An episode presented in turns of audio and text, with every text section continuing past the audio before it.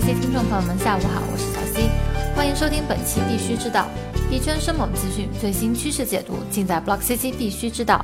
币圈万象投资热点，昨日一批区块链自媒体号被封停，涉及的有金色财经、币世界、大炮评级、比特五、火币资讯等等。有接近监管人士介绍称，监管当局早已指导相关运营方建立起日常监测机制，并采取了清理措施。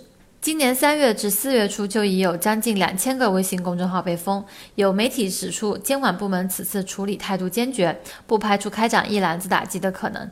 不过，小 C 发现本次涉事的公众号数量并没有媒体说的那么多。像我们 Block CC 的两个公众号“币圈情报社”和“区块西西”都没有被封。面对众多公众号被封，或许遇到诈骗 App 会更加让人心烦。据 Con Telegraph 消息，根据 The Next Web 的数据，恶意软件研究员 Stefanko 发现，在 Google Play 商店出现以太坊诈骗应用程序，购买价格为三百三十五欧元或者三百八十八美金。在此，小西提醒各位，在 Google Play 商店购买程序时小心被骗。币圈事件一波未平，一波又起。据智能合约游戏平台 guard Game 官网显示 guard Game 合约遭到黑客攻击，被卷走所有的币。目前，Guard 智能合约上的以太坊总量为零。目前暂未收到其官方对此事的回复。两耳不闻窗外事，一心只研究区块链。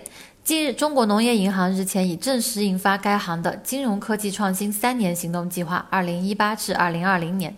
该计划表示，将打造一个金融科技服务平台，全面提升区块链、人工智能、移动互联、大数据、云计算、信息安全等金融科技关键技术应用能力。一直都说区块链没有落地，所以小 C 也很期待中国农业银行将怎么提升区块链技术应用能力。自二零一八年一月一日起至六月三十日。火币 Pro、OKEX、币安、火币哈达克斯和 KuCoin 五家交易所一共上币三百三十七个，破发率高达百分之九十八点八，仅有三个项目出现了上涨，币价下跌区间主要集中在百分之七十到九十八之间，基本可以判断为空气币。九十六个项目的 Token 已经跌去百分之九十的价格，正在或者已经成为空气币。OKEX、火币哈达克斯的破发率均为百分之百，所有币种无一幸免，全部破发。币安的破发率超过百分之九十五，火币 Pro 的破发率为百分之九十八点二四，KuCoin 的破发率为百分之九十九点零二。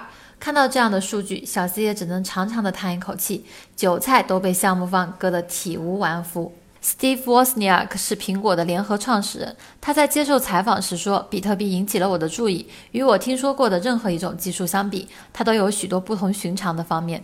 没有人知道谁是真正的创始者，它没有任何中心化的成分。”美国西部时间八月二十日，由 c o n Telegraph 举办的 Blockchain America 二零一八大会在拉斯维加斯举办。Not Capital 节点资本是唯一受邀出席的来自中国的区块链投资机构。节点资本合伙人史翔宇在发言中指出，Security Token 首先可能会在数字资产领域广泛应用，同时区块链领域的安全问题依然被严重低估，未来将会有大量黑客针对以智能合约为主的应用层漏洞发起频繁攻击。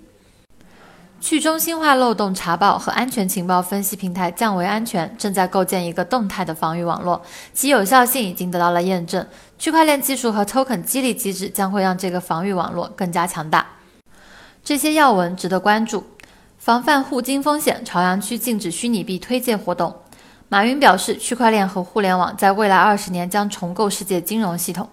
近两日，比特币富豪第一名出现大额转账。泰德核心钱包转入一亿枚 USDT 至 Bitfinex 钱包地址。好的，说完了今天的币圈事件，再来讲讲今天的币种行情。行情时间截止至八月二十二日下午十六点三十分，数据由 Block CC 整理。比特币当前价格为四点五八二二万元，相比昨天上涨了百分之三点四七，交易量达到了三百五十七点三八亿元，净流入资金达到了三点九八八五亿元。以太坊现在售价一千九百五十二元，总体下跌了百分之零点一四，交易量达到了五十点六四二个亿，净流出资金达到了三千零八十八点六万元。再来看一下交易量前两百的币种各种排行榜，二十四小时涨幅排行榜前三的分别是 BFT、WFEE、BBN，而跌幅排行榜前三的分别是 TCH、BPX、MOF。二十四小时内净流入排行榜前三的分别是比特币、莱特币和 ONT，而净流出排行榜前三的则分别是 EOS、以太坊和 ETC。币圈生猛资讯，最新趋势解读，尽在 Block CC 必须知道。登录 Block CC 官方网站 block 点 CC 了解更多资讯。今天的节目到此就结束了，感谢您的收听，我们明天同一时间再见。